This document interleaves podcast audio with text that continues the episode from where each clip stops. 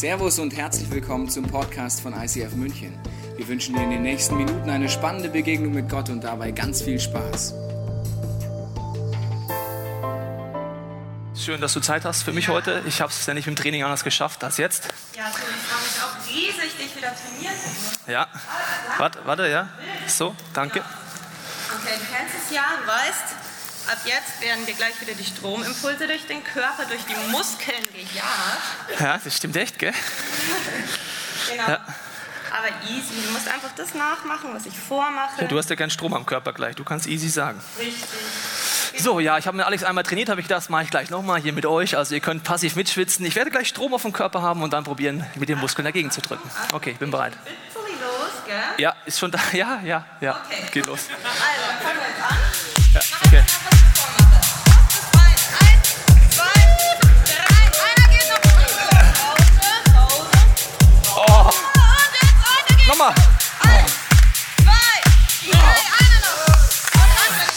Ja, atmen, ja. Okay, Kein Problem. okay, Achtung. Nochmal die gleiche Seite. Okay. Eins, zwei, drei, Atmen. vier. Ja, atmen. Okay. Ja, Pause. Ja, das kommt schon.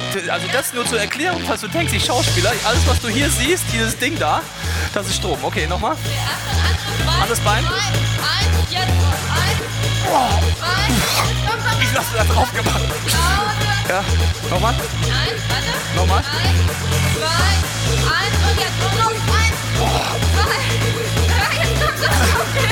Atmen auch noch, oder? Okay. Was hat das mit der Predigt heute zu tun? Fragst du dich vielleicht, wenn du letzten Wochen da warst, weißt du, wir beschäftigen uns mit dem Buch Offenbarung, dem letzten Buch der Bibel. Ich versuche zu atmen und gleichzeitig Stromschläge abzukriegen. Und Jesus schreibt da einen Brief, er diktiert dort, das soll ich jetzt machen, okay.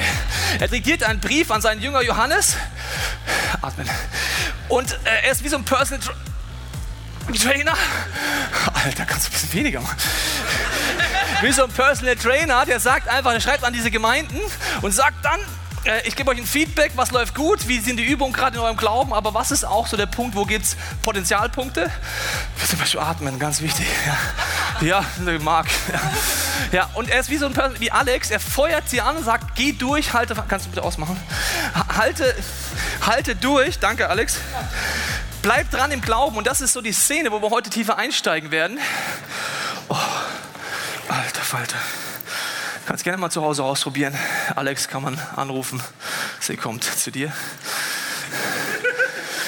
Diese Gemeinden sind real existierende Gemeinden in Kleinasien. Ich habe dir mal ein kleines Bild mitgebracht, falls du letzten Mal nicht da warst. Kleinasien ist zum großen Teil in der heutigen Türkei. Dort siehst du diese sieben Gemeinden, an, diese, an die geschrieben wird in diesem Buch Offenbarung. Und eine davon ist Smyrna. Das ist heutige Izmir in der Türkei. Gibt es heute noch diese Stadt? Und wir werden uns heute angucken wieder, was diktiert dieser Jesus, nachdem er am Kreuz gestorben ist, nachdem er auferstanden ist, seinem Jünger Johannes in einer Vision für real existierende Gemeinden. Und wie letzte Woche hast du gemerkt, dieses, diese Botschaften an Gemeinden sind nicht etwas, wo man sagt, atmen nicht vergessen, alter Hut, sondern es ist etwas, wo du merkst, das hat ja sehr viel mit dir und mit mir zu tun. Und es gibt nur zwei aus sieben Gemeinden, wo Jesus in diesem Feedback keinen Potenzialpunkt sagt und keinen Tadel ausspricht.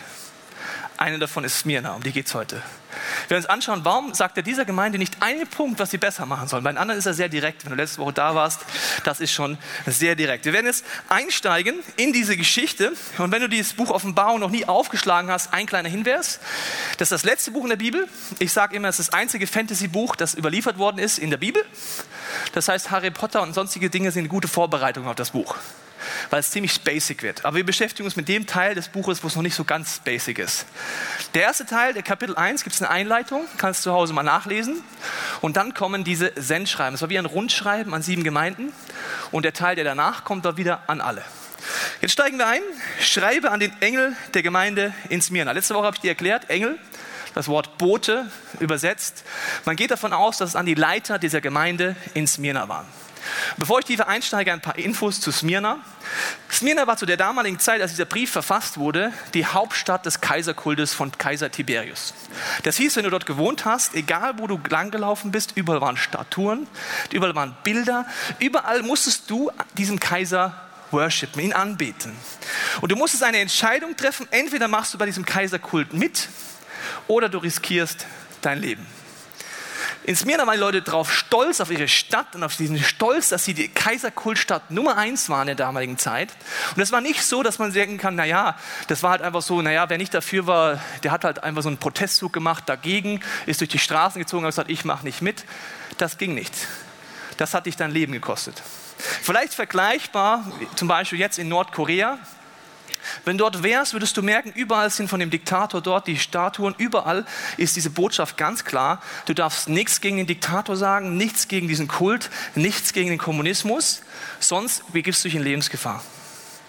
Man schätzt, dass im Moment 70.000 Christen in, in Arbeitslagern, Gefangenenlagern in Nordkorea sind, wo man 18 Stunden arbeiten muss, wo Folter an der Tagesordnung ist, und die Aufseher haben eine Prämie, die sie bekommen, wenn sie schaffen, einen dieser Christen vom Glauben abzubringen durch Folter. Jetzt kann man sagen, ja, warum sind die denn da eingeloggt? Das waren bestimmt Missionare. Die haben bestimmt missioniert. Das ist im Moment Zeitgeist. Wenn du die Nachrichten anmachst, merkst du, dass weltweit gerade Dinge passieren, wenn du dich Christ nennst, die nur die einzige, der einzige Grund, warum du verfolgt wirst und vielleicht sogar getötet wirst, ist, weil du sagst, ich glaube an Jesus Christus, ich glaube, dass der Sohn Gottes ist. Ich glaube, dass er vom Toten auferstanden ist und dass er Hoffnung und Liebe für dein Leben hat. Das ist das Verbrechen, warum 70.000 Christen gerade dort gefangen genommen sind.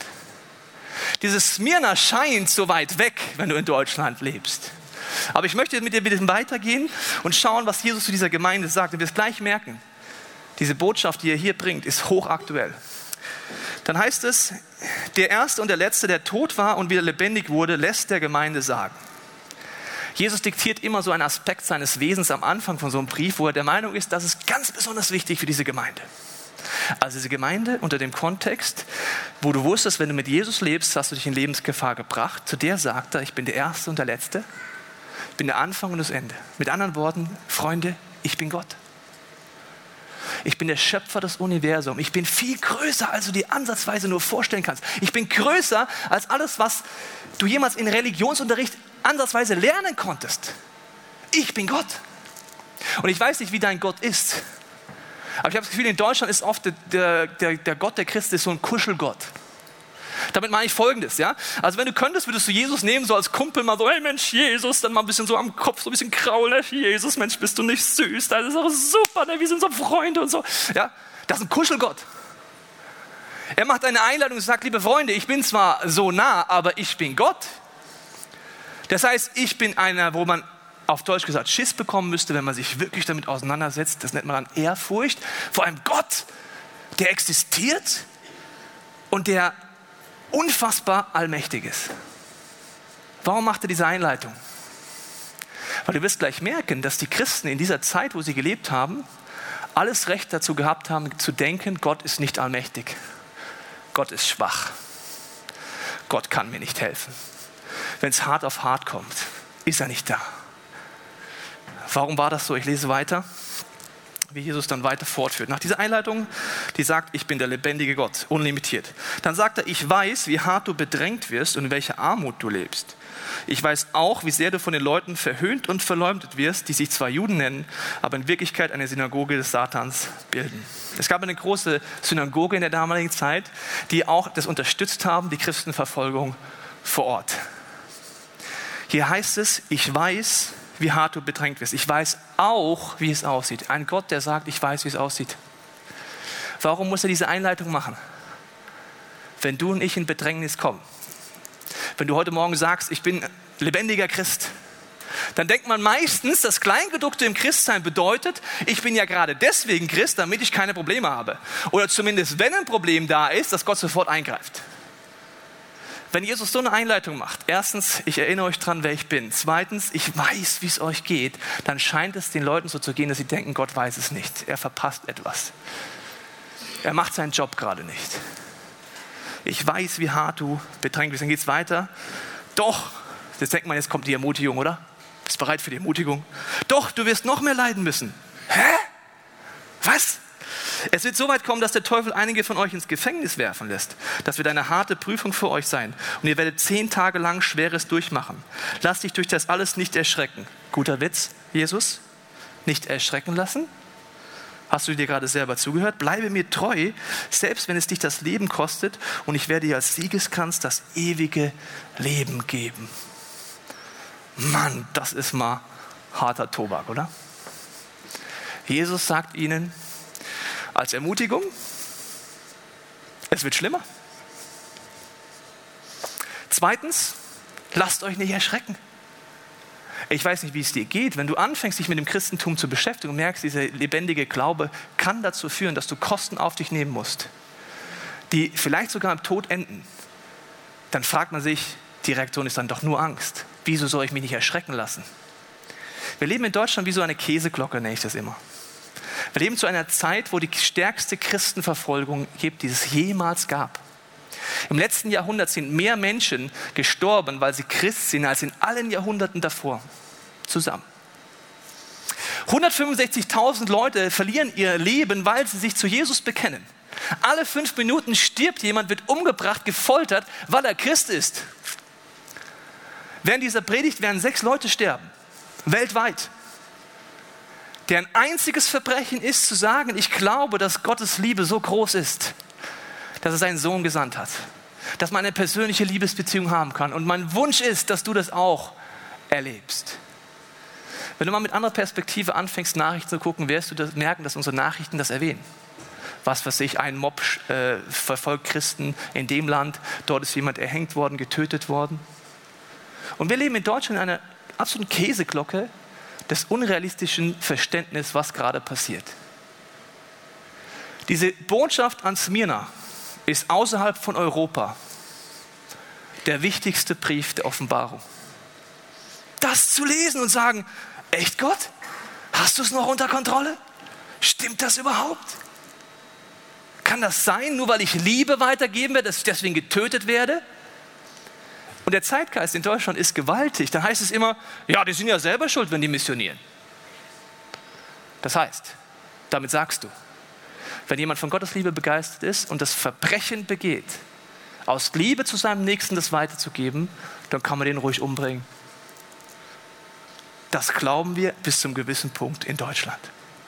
Eine Toleranzgesellschaft, die denkt, ich lasse dich in Ruhe, dann lässt du mich in Ruhe. Die Deutschen sind ein Volk, wir reagieren meistens zu spät, wenn du die Geschichte anguckst. Ich möchte dir nicht zu nahe treten, aber ich rede mal mir zu nahe. Wir reagieren meistens zu spät. Und zwar dann, wenn es sich gegen uns kehrt, dann auf einmal so, ups, jetzt wird es ja wirklich ungemütlich hier. Und die Frage ist, warum erzählt das Jesus? Ich glaube, weil es gibt einen Beipackzettel im Glauben, das ist wie bei Medikamenten, da heißt es, zu Risiken und Nebenwirkungen fragen Sie einen Arzt oder Apotheker. Ich mag sowas nie durchlesen, aber man sollte das schon mal durchlesen. Ja, wenn der Arzt kommt, nehmen Sie dieses Medikament, wenn da drin stehen würde, Sie kriegen äh, drei Arme und grüne Finger, dann würden Sie vielleicht mal kurz überlegen, ja, mache ich das wirklich? Und du merkst, es ist ein Risiko. Im Glauben gibt es übrigens das Gleiche. Das ganze Neue Testament ist ein Beipackzettel. Ich lade dich ein, das mal zu Hause wieder nachzulesen. Da heißt es, es kann sein, dass es hohe Kosten gibt für dich, wenn du Jesus nachfolgst, oder nur nicht so hohe Kosten. Aber Freifahrtschein steht dort nirgends.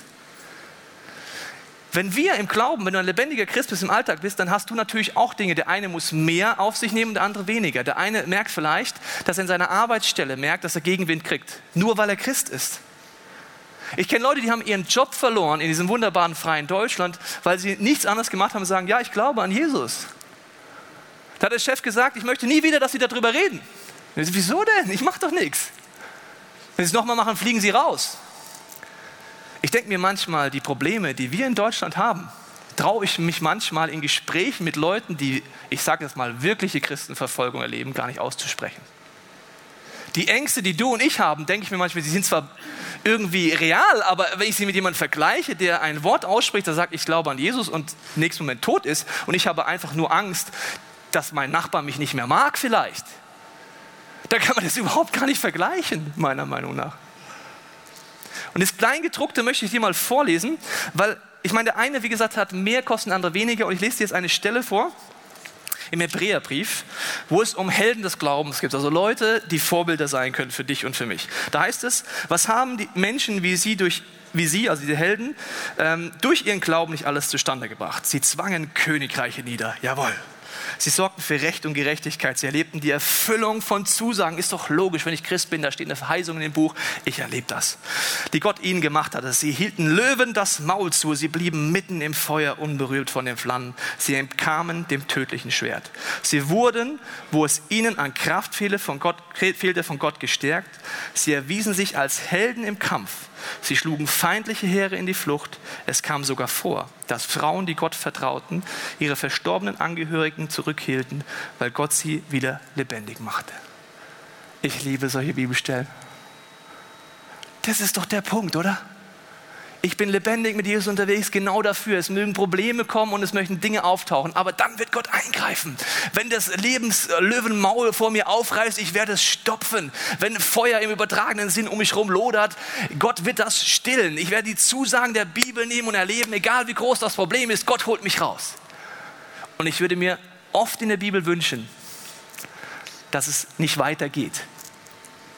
Wenn du weiterliest diesen Text, merkst du auf einmal, aha, also das ist eine Option, wenn du Christ bist. Diese Erfolgsstories. Probleme ja, aber eine Erfolgsstories. Und dann heißt es, andere, die auch Gott vertrauten, also kein Unterschied zwischen ihnen. Genau gleich haben die Gott vertraut. Und jetzt geht's los. Ließen sich lieber zu Tode foltern, als sich von Gott loszusagen, obwohl sie dadurch freigekommen wären. Sie waren bereit, ihr irdisches Leben zu verlieren, um durch die Auferstehung ein besseres Leben zu erhalten. Manche mussten sich verspotten und auspeitschen lassen. Manche wurden gefesselt und ins Gefängnis geworfen. Sie wurden gesteinigt, sie wurden zersägt, sie wurden mit dem Schwert hingerichtet. Ich habe dir gerade gesagt, wir leben in der Zeit der größten Christenverfolgung aller Zeiten. Was hier drin steht, passiert jeden Tag. Nur nicht bei uns in Deutschland, nur nicht bei uns in Europa. Ich habe dir eine Karte mitgebracht, die dir zeigt, in welchen Ländern Christenverfolgung besonders stark ist. Wir blenden sie dir mal kurz ein. Und du wirst sehen, gelb, rot und orange sind die Länder, wo Christen extrem verfolgt werden. Man sagt, jeder zehnte Christ weltweit wird diskriminiert. Das geht ja noch. Ja? Diskriminiert heißt zum Beispiel, du kannst nicht den gleichen Job wählen, du bist Mensch zweiter Klasse, nur weil du Christ bist. Das sind Länder, die entweder im Kommunismus sind, unter Diktatoren sind oder islamische Länder. Und jeden Tag passiert dort Unfassbares. Nehmen wir mal zum Beispiel den Punkt Zersägen. Wenn du anfängst hinzuschauen, Nachrichten anders schaust, wirst du auf einmal merken, was passiert. Wie der 40-jährige Familienvater im Irak, dessen einziges Verbrechen war, dass er mit Jesus gelebt hat. Der Drohung bekommen hat, jeden Tag in den Drohbriefen stand drin, entweder du konvertierst mit deiner ganzen Familie zum Islam oder wir werden dich töten. Er hat gesagt, nein, das werde ich nicht tun. Ich werde nicht konvertieren. Dann hat ein Mob ihn geschnappt, maskierte Männer haben ihn mitgenommen, haben ihn bei lebendigem Leibe Kleider, äh, äh, Glieder abgesägt, das Ganze auf Video aufgenommen und dann der Witwe zukommen lassen, inklusive Bilder. Mit dem Brief, entweder du konvertierst oder es passiert das Gleiche mit dir. Wie, gar nicht vor 2000 Jahren zersägen? Gar nicht irgendwo, sondern auf der Welt, auf der ich lebe? Auspassen lassen, verspotten lassen, dem Schwert hingerichtet werden, wie der junge Ephraim, 17 Jahre alt, dessen Familie Christen sind. Bis Saddam Hussein, als er noch an der Macht war, hatten sie es wirklich schlecht. Seitdem ist die Christenverfolgung im Irak unfassbar groß. Auch sie haben Briefe bekommen, verlasst den Irak, konvertiert oder ihr werdet sterben eines Tages auf dem Weg zur Schule ein 17-Jähriger, dessen Verbrechen ist, an Jesus zu glauben, wird geschnappt. Man nimmt das Schwert, hackt ihm den Kopf ab, macht Bilder davon, schickt es wieder an die Familie und sagt, entweder auch ihr werdet hier abhauen oder konvertieren und das Gleiche passiert mit euch. Du musst die Tagesschau mal ein bisschen anders angucken. Nicht so, ach da, die Christen, die werden da gerade verfolgt. Was? Straßenschlachten da? Aha. Es passiert jetzt. 165.000 pro Jahr. Alle fünf Minuten. Diese Bibelstelle ist so hochaktuell außerhalb von Europa, dass du dir gar nicht vorstellen kannst, wie aktuell ist. Oder dann heißt es, Notleiden, verfolgt und misshandelt, die Welt war nicht wert, sie in ihrer Mitte zu haben. Sie mussten in der Wüste und in den Bergen, in Höhlen und Erdlöchern Zuflucht suchen. In einem Staat, wo die, die Scharia aus dem Islam wirklich umgesetzt wird, dieses Gesetzbuch, das auf dem Koran aufbaut, heißt es, wenn du zu den Buchreligionen gehörst, das sind Juden und Christen. wenn du zu einer Buchreligion gehörst, kommst du in den Dimi-Status. Das heißt, du bist ein Mensch zweiter Klasse. Bei einer Gerichtsverhandlung zählt deine Aussage halb so viel wie die von einem Moslem vor einem Scharia-Gericht. Das heißt, wenn ich dich drankriegen will, muss ich nur mit zwei Kollegen sagen, du hast die, den da hinten umgebracht. Dann sagst du, äh, sorry, ich war es nicht. Nur weil du Christ bist, wirst du hingerichtet. Ich weiß nicht, wie stark dir das bewusst ist, was gerade weltweit passiert und dass Jesus jetzt zu dieser Situation sagt, lasst euch nicht erschrecken.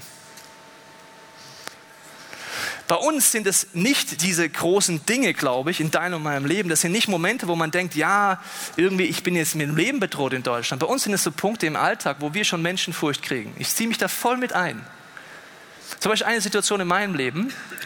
Und ich schäme mich wirklich fast, die zu erzählen, weil wenn ich meine Ängste angucke, verglichen mit weltweiter Situation, finde ich es fast schon, wie soll ich sagen, ein bisschen peinlich, welche Ängste ich habe. Ich möchte es dir erzählen. Ich kam an eine Schule als junger Lehrer und ich habe gemerkt, dass die ganze Kollegium war verstritten. Und ich hatte die Idee, wir vermitteln, das konnte doch Frieden einziehen. Mein Rektor und das Kollegium war so verstritten, dass der Rektor hat mitgekriegt, dass ich da vermitteln möchte. Das wollte er aber nicht. Also hat er recherchiert, was macht der Teichen in seiner Freizeit. Auf Google eingegeben, Tobias Teichen. Dann hat er eingegeben ICF. ICF und Sekte. Und ich finde es sehr schockierend, das kannst du gerne zu Hause auch mal machen, wie wenig Medienkompetenz in Deutschland verteilt ist. Du kannst eine Internetadresse morgen rausfinden und wenn du weißt, wie, bringst du die auf Google auf Nummer 1, da könntest du hinschreiben, das ICF München ist eine Sekte, die tun Schweineschlachten auf der Bühne, die haben alle Kutten an und dann tanten sie im Blut.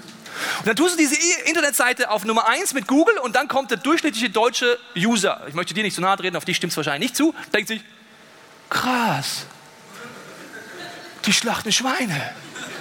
Die tanzen im Blut.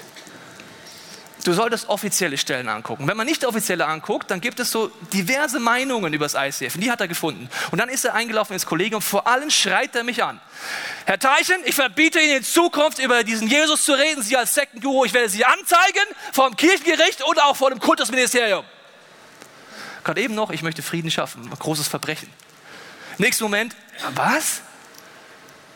Meine Kollegen haben schnell gemerkt, dass es ein Schmarrn ist. Wir sind gut ins, ins Gespräch gekommen. Die Folge war, ich wurde vorgeladen vor den Kirchenrat als evangelischer Religionslehrer. Durfte mich rechtfertigen dafür, dass ich Pastor bin. Da habe ich vor diesem Kirchengericht gesagt, ja, Sie können mich jetzt anklagen dafür, dass ich an das glaube, was in der Bibel drinsteht. Wenn das für Sie als evangelische Kirche ein Grund ist, mich vom Lehrerdasein zu entnehmen, dann müssen Sie es machen. Hatte ich in dem Moment nur Freude im Herzen? Nein, ich hatte Schiss. Weißt du warum? Weil ich wusste, wenn der Kirchenrat entscheidet, dass er mich dort rausnimmt, heißt das, dass ich sofort meinen Beamtenstatus verliere, weil es ist sehr gut in Deutschland geredet, als Beamter darfst du nicht in einer Sekte sein. Ist doch logisch. Ich lasse doch nicht meine Kinder in deinen Unterricht, wenn du irgendwie crazy Fundamentalist bist. Also wusste ich, wenn die jetzt sagen, du sind draußen, Herr Teichen, verliere ich meine Arbeitsstelle, mein Beamtentum, meinen Job, mein Einkommen. Also nicht so easy peasy, ja, so nach dem Motto, ja gut, sind wir verschiedene Meinungen, diskutieren wir halt nochmal kurz mal im philosophischen Sitzkreis und mal gucken, wo wir rauskommen. Sondern ich wusste, die Entscheidung jetzt heißt, hopp oder top. Und ich habe gebetet, habe gesagt, Jesus, gib mir Mut. Ich fürchte mich. Ich habe Existenzängste. Und weißt du, was ich erlebt habe? Dieser Jesus ist da. Der begegnet dir in deiner Angst der kann dir einen Frieden geben, als ich vor diesem Gericht saß. Dass ich ganz ruhig war. Ich war nicht emotional, habe einfach gesagt, erzählt, wie es ist. Was ich zu dem Zeitpunkt nicht wusste, ist, wie es ausgeht. Ich gehöre zu dem ersten Teil des Hebräerbriefs, zum Glück bis heute. Weil das Ergebnis davon war, dass das Kultusministerium alles untersucht hat, der Kirchenrat alles untersucht hat und ich es heute schriftlich habe, dass ich kein Sektenguru bin und das ISF keine Sekte ist. Aber wusste ich das vorher? Nein, bis heute gehöre ich zum ersten Teil des Hebräerbriefs. Wow, Gott hat eingegriffen. Das sind die Kosten, die du und ich haben im Alltag. Menschenfurcht, Angst, du magst mich vielleicht nicht mehr, wenn ich dir von Gottes Liebe erzähle. Aber auf der anderen Seite denke ich mir, wenn wir nicht anfangen, heute hier in unserem Alltag, wo wir die größte Freiheit der Menschheitsgeschichte haben, diesem Gott zu stehen, was soll passieren, wenn wir wirklich Gegenwind bekommen? Und Jesus ist der Meinung, das wird kommen. Er sagt, erschreckt euch nicht. Matthäus 24, kannst du mal zu Hause nachlesen, das ist der Beipackzettel. Da redet er über Christenverfolgung, über Dinge, die passieren werden. Und dort sagt er auch, erschreckt nicht, fürchtet euch nicht. Also die Reaktion von Jesus war nicht, du hörst so etwas, und das ist meistens bei uns Christen der Punkt so, Angst, Lähmung. Ich verstecke mich.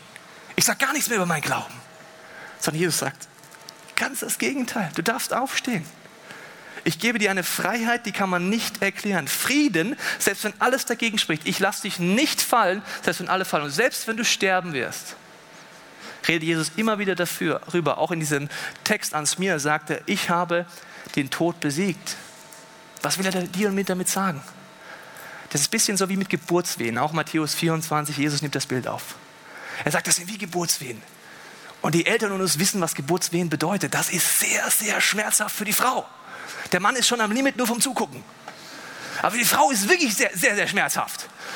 Ja, du hältst die Hand und denkst dir, wow, Gott sei Dank, äh, ich bin nur Assistent jetzt. Aber das sind Schmerzen. Und warum kann eine Frau diese Schmerzen aushalten? Weil sie weiß, es geht vorbei.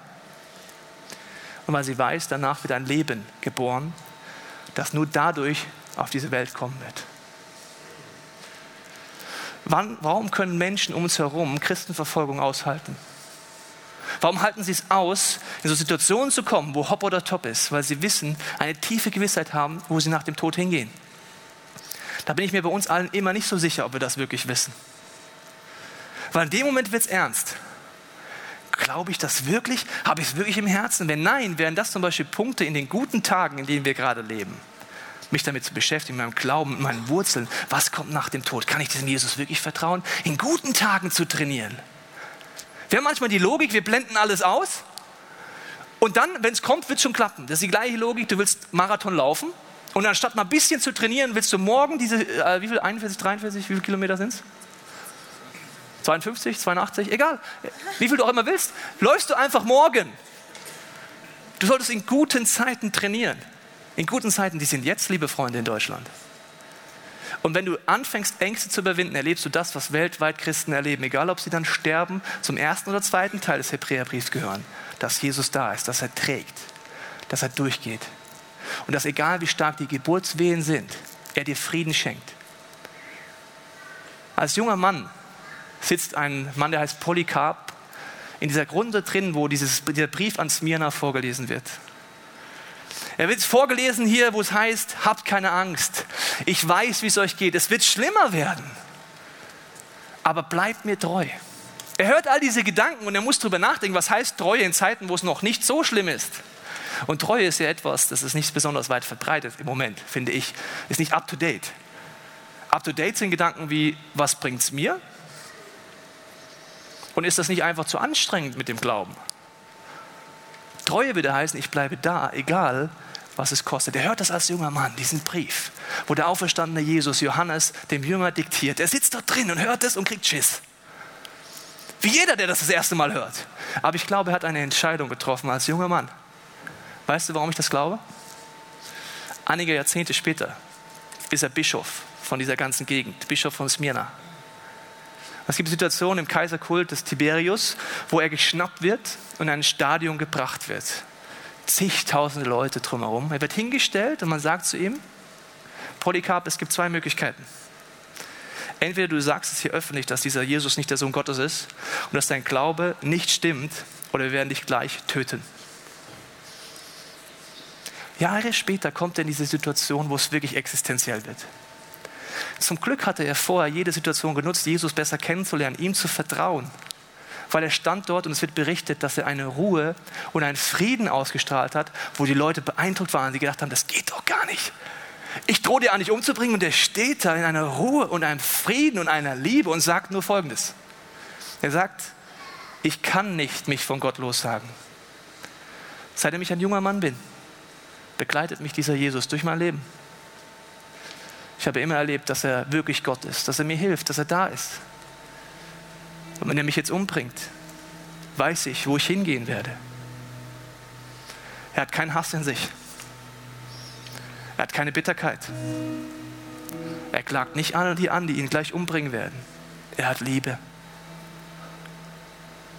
Jesus sagt mal, wenn du mir nachfolgst, wirst du in ähnliche Situationen kommen wie ich. Und weißt du, was die Zusage von Jesus ist? Er sagt, ich weiß, wie sich das anfühlt. Ich weiß, was Verleumdung bedeutet. Ich weiß, was es heißt, geschlagen zu werden, im Gefängnis zu sitzen, gefoltert zu werden. Ich weiß, auch im übertragenen Sinn, was einfach bedeutet, wenn jemand Rufmord betreibt in deinem Leben. Ich bin kein ferner Gott, ich bin da. Und als Polycarp das gesagt hat, wird er geschnappt und hingerichtet. Ich glaube, liebes ICF, wenn du mit Gott unterwegs bist, mein Wunsch ist, dass wir in guten Zeiten Entscheidungen treffen. Dass wir anfangen zu entscheiden, unsere Freiheit zu nutzen. Wir können in unserem Land über diesen Gott reden, ohne dass etwas passiert. Das Schlimmste, was passiert, ist, dass vielleicht mal, also ich möchte es nicht verharmlosen, dass man seinen Job verliert. Und dann haben wir immer noch Absicherungssysteme in unserem Land, wo ich sage, jeder da draußen in den anderen Ländern der Christenverfolgung sagt, also das wäre ja immer noch toll. Also dieses soziale Absicherungssystem als Worst Case zu haben. Ich möchte bewusst ein bisschen provozieren, weil ich möchte, dass wir rauszoomen aus unserem Leben und sagen, wir fangen an, ganze Sachen mit Gott zu machen. Jemand in einer Umgebung auf dieser Weltkarte, der sich entscheidet, mit Gott zu leben unter Verfolgung, weiß bereits beim Startschuss, dass das alles kosten kann. Es kann sein, dass du deine Familie verlierst, dass deine Freunde dich nicht mehr mögen und dass du sogar sterben kannst. In diesen Ländern weißt du schon beim Startschuss, was Jesus sagt, überschlag die Kosten. Ich verspreche dir Erfüllung, ich verspreche dir Frieden, ich verspreche dir Liebe, ich verspreche dir alles. Aber es kostet. In Deutschland brauchen wir manchmal Jahre, um dorthin zu kommen. Zu sagen, Gott, dein Wille darf geschehen. Und nicht nur so lange, wie es mir gut geht. Ich möchte nicht als Märtyrer sterben. Ich habe auch Angst davor, ob das mal passiert in Deutschland. Keine Ahnung. Ich bin ja noch recht jung und knusprig. Die nächsten Jahrzehnte kann alles Mögliche kommen. Aber ich will heute meine Möglichkeiten nutzen. Paulus nimmt es auf und damit möchte ich schließen. Er nimmt es auf im Römerbrief und ich denke mal, er ist jemand, der wirklich wahre Autorität hat, zu uns zu reden, weil er Verfolgung erlebt hat. Ich möchte es dir vorlesen. Er war jemand, der in Gefängnissen war. Er wusste, von was er redet, wenn er sagt, selbst wenn die Kosten hoch werden, Jesus ist da. Ich lese dir vor. Was kann uns da noch von Christus und seiner Liebe trennen? Not, Angst, Verfolgung, Hunger, Entbehrungen, Lebensgefahr? Das Schwert des Henkers? Mit all dem müssen wir rechnen, denn es heißt in der Schrift, deinetwegen sind wir ständig vom Tod bedroht. Man behandelt uns wie Schafe, die zum Schlachten bestimmt sind. Und doch, in all dem tragen wir einen überwältigenden Sieg davon durch den, der uns so sehr geliebt hat. Ja, ich bin überzeugt, dass weder Tod noch Leben, weder Engel noch unsichtbare Mächte, weder Gegenwärtiges noch Zukünftiges noch gottfeindliche Kräfte, weder Hohes noch Tiefes, noch sonst irgendetwas in der ganzen Schöpfung uns je von der Liebe Gottes trennen kann, die uns geschenkt ist in Jesus Christus, unserem Herrn. Wenn du ganze Sache machst mit Gott, das verspricht er dir.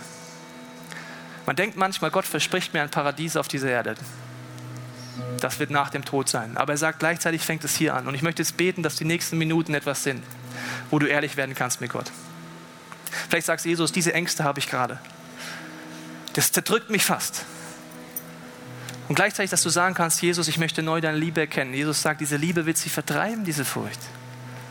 Es ist unlogisch, Frieden zu haben und Liebe in diesen Situationen. Aber du kannst anfangen, mit Gott zu diskutieren. Und wenn du Jesus nicht kennst, kannst du auch nach dieser herausfordernden Predigt drüber nachdenken. Bei den Argumenten, auch vielleicht was es auch immer kosten wird in deinem Leben, spürst du in deinem Herzen, dass dieser Jesus vielleicht jetzt gerade anklopft und sagt, du kannst mir vertrauen. Selbst wenn es die Situation gibt, wo man denkt, oh Mann, was passiert um mich herum? Wenn Tsunami des Lebens zuschlägt, ist Gott da. Jesus, ich bete für die nächsten Minuten, für die gesungenen Gebete, die jetzt einfach diese Chance sind zu reagieren, dass du jeden von uns an die Hand nimmst. Dass wir mit unseren Ängsten zu dir gehen können. Dass wir erleben, dass deine Liebe trägt. Jesus, mach uns zu Menschen, die ganze Sache machen. Dass wir raus aus Kompromissen gehen und Menschenfurcht und Ängste überwinden. Dass wir nicht mehr wie so vielleicht scheue Häschen und Rehe durch den Alltag gehen und sagen, Jesus, ich wünsche mir, dass deine Liebe Menschen erreicht in meiner Umgebung, da wo ich Einfluss habe. Jesus schließt diesen Brief folgendermaßen ab an diese Gemeinde Smyrna. Er sagt, wer bereit ist zu hören, Achte auf das, was der Geist den Gemeinden sagt. Dem, der siegreich aus dem Kampf hervorgeht, kann der zweite Tod nichts mehr anhaben. Ich möchte jetzt beten, dass wir in dem nächsten Song, der heißt Take Heart, fass Mut, dass in deinem Leben Mut durchbricht. Dass du dich deinen Ängsten stellst und sagst, Jesus, ich bin da wie gefangen drin, aber ich will da raus. Ich will jemand der sein, der in guten Tagen trainiert, dir zu vertrauen. Dass ich in guten Tagen so stark erlebe, dass dieses Vertrauen hält, dass ich in schlechten Tagen ein Fundament habe, das hält. Und egal, zu wem ich gehören werde als lebendiger Christ, zum ersten Teil des Hebräerbriefs oder zweiten, mein Wunsch ist, dass ich diesen Lauf vollende, egal was du in meinem Leben vorhast. Dafür möchte ich jetzt beten. Jesus, ich danke dir, dass wir gleich diesen Song spielen können. Fass Mut. Du hast so oft gesagt, fürchte dich nicht. Du möchtest dich uns von unseren Furcht, unseren Ängsten befreien. Ich bete, dass während diesen Songs, die jetzt kommen, du uns anfängst zu befreien. Dass wir Menschen werden, die in unserem Alltag einfach sagen, Jesus, ich stelle mich dir zur Verfügung, ich gehe Schritte in meinen Möglichkeiten und ich möchte die Freiheit nutzen. Jesus, du hast gesagt, wem viel anvertraut ist, von dem verlangst du viel. Und ich danke dir von ganzem Herzen für die Freiheiten, Ressourcen und Möglichkeiten, die du uns anvertraust in diesem Land. Wir wollen sie anfangen, treu zu nutzen. Und Jesus, ich danke dir, dass du jetzt auch anklopfen wirst an unserem Herz, wo wir gerade denken, wir können dir nicht vertrauen. Zum ersten Mal oder wieder neu. Lass uns dieses gesungene Gebet zu unser machen. Take heart. Wir hoffen, dass dir diese Predigt weitergeholfen hat. Wenn du Fragen hast, kannst du gerne an info at icf-moenchen.de mailen und weitere Informationen findest du auf unserer Homepage unter www.icf-moenchen.de.